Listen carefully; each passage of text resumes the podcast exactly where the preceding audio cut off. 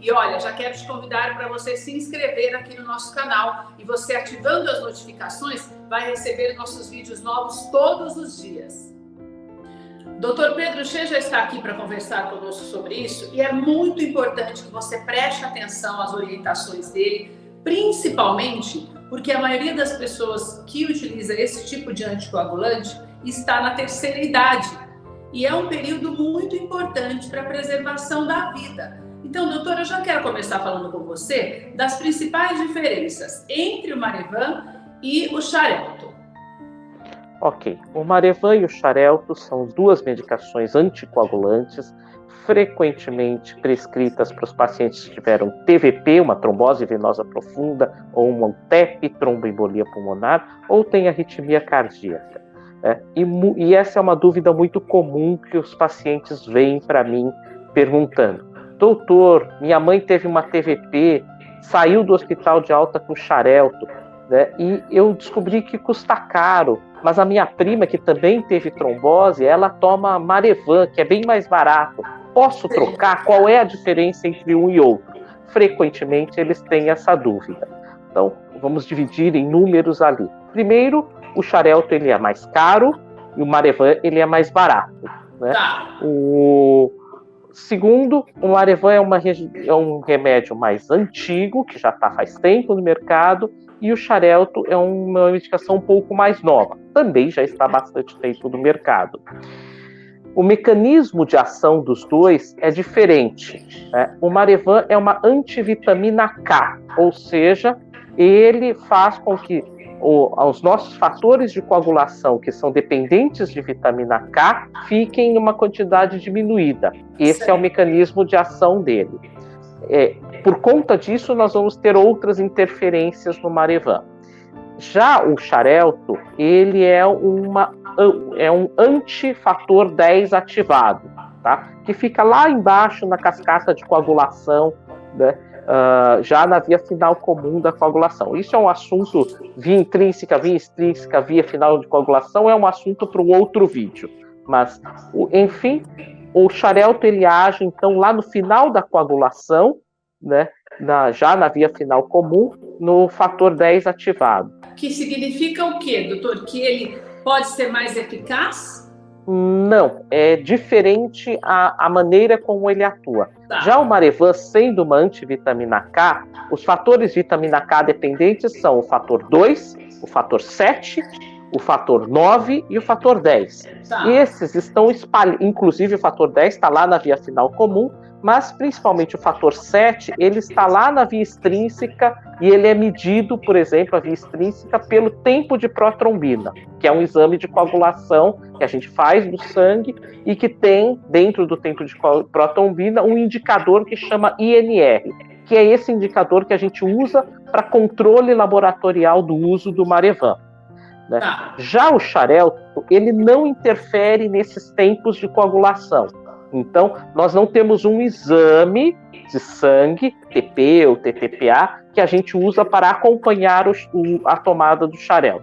Já o Marevan, ele tem o TP, que ele é usado para acompanhar o, o, uso do Marevan, e aí os pacientes que tomam o Marevan fazem esse controle laboratorial frequentemente. Essa é uma das diferenças grandes entre xarelto e Marevan. Um vai exigir um controle. Um pouco mais de tranquilidade no que diz respeito a esse monitoramento, né, doutor? Exato. Essa é uma situação. Agora, o Marevan, por ser uma antivitamina K, a vitamina K nós temos várias fontes de vitamina K.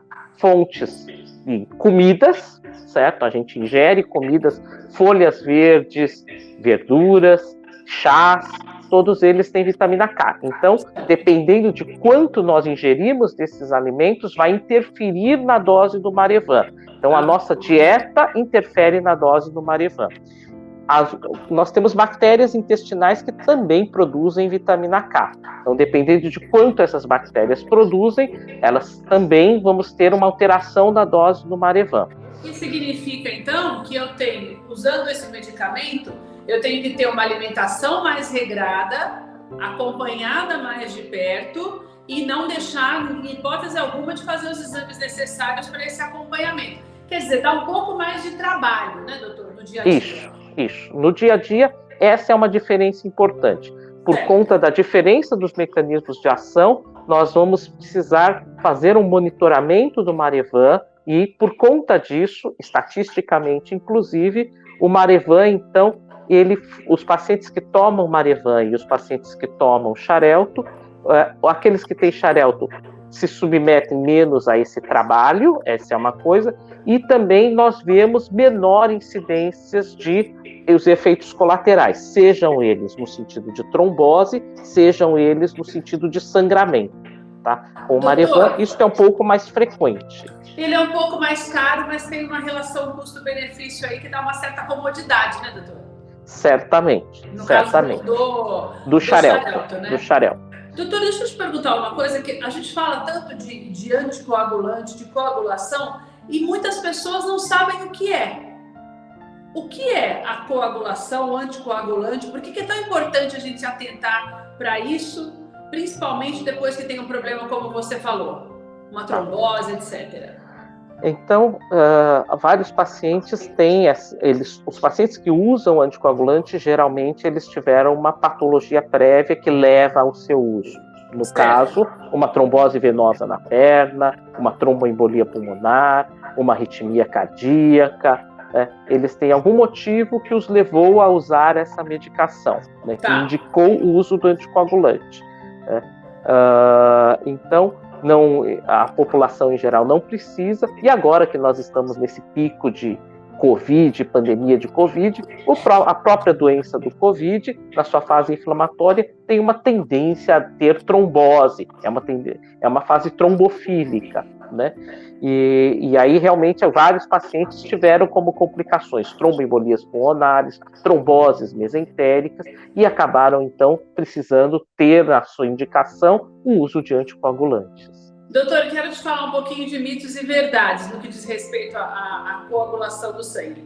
Algumas pessoas mais idosas, elas falam assim, que a coagulação significa que o sangue engrossa e que daí, como o sangue engrossa, a pessoa pode, é, pode não fazer a passagem certa e ter uma parada cardíaca, morrer. É verdade, doutor? Tem alguma doença que possa fazer o sangue de uma maneira leiga engrossar, como os idosos costumam falar?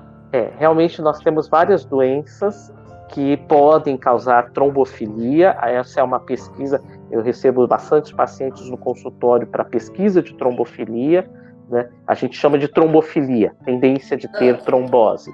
Certo. Várias doenças têm isso: homocisteinemia, deficiência de proteína C e proteína S, deficiência de uh, antitrombina 3, anticardiolipina positivo, né? Uh, mutações genéticas do tipo mutação da protrombina, mutação do fator 5, que a gente chama de fator 5 de Leiden, uh, mutação do gene da metiltetrahidrofolato redutase, é um nome grande, a gente chama de MTHFR. Né? Ah. Mutação do gene do PAI1, que é o plasminogênio, inibidor causam... do plasminogênio ativado. E é o que causa, vamos dizer assim, como eu falei de uma maneira leiga, o engrossamento do sangue, doutor? É isso? Isso, essas doenças podem ter tendência a fazer o que o leigo chama de engrossar o sangue, ter tendência de ter trombose. E pode realmente, é, é algo que pode matar, né, doutor? Que pode matar, inclusive. Doutor, e daí o médico sugere o quê? Quando nós falamos das diferenças dos dois medicamentos, os médicos costumam prescrever xarelto por ele ser mais de uma, de uma convivência com ele mais fácil, vamos dizer assim, do que o outro, menos monitorada, embora seja um pouco mais caro?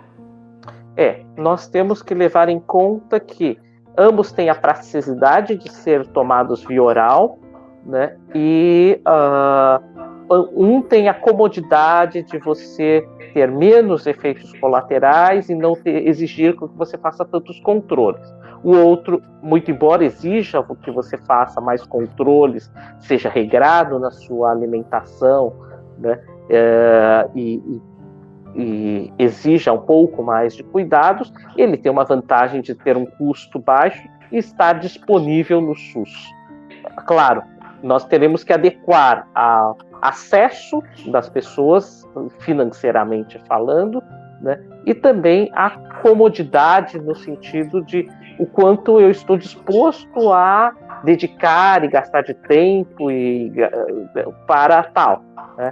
Uh, tem pessoas que têm muita facilidade em lidar com isso, em lidar com pedidos, tem fácil acesso ao seu né? médico, isso, tem fácil acesso ao seu médico, e aí realmente não vejo uma grande desvantagem no uso do Marevan, mas uh, no sentido de trabalho, né? E você ganha vantagem financeira. Agora, tem pessoas que realmente, até por limitação de tempo e por comodidade, vão pagar mais e vão fazer uso do xarel. Mas em nível de eficácia, não existe uma diferença grande, doutor? Em nível de eficácia, não existe uma diferença grande mas existe um subgrupo especial, é importante a gente lembrar nisso, tá. que é o grupo que a gente chama das pessoas que têm uh, síndrome antifosfolípide, ou SAF, síndrome antifosfolípide. Para esse grupo, existe uh, uma série de trabalhos mostrando que o Marevan é superior ao Xarelto para este grupo em especial. Né? Doutor, quero te agradecer pela tua participação aqui no Doutor TV Entrevista hoje. Acho muito importante nós falarmos sobre isso, porque com certeza tiramos muitas dúvidas dos nossos ouvintes e também dos nossos espectadores. Doutor, muito obrigada mesmo. Até a próxima. Até a próxima. Esse foi o nosso Doutor TV Entrevista de hoje. Quero te agradecer por estar aqui com a gente, te convidar mais uma vez a se inscrever aqui no nosso canal e ativar as notificações, mas você também pode nos ouvir por todas as plataformas digitais de áudio.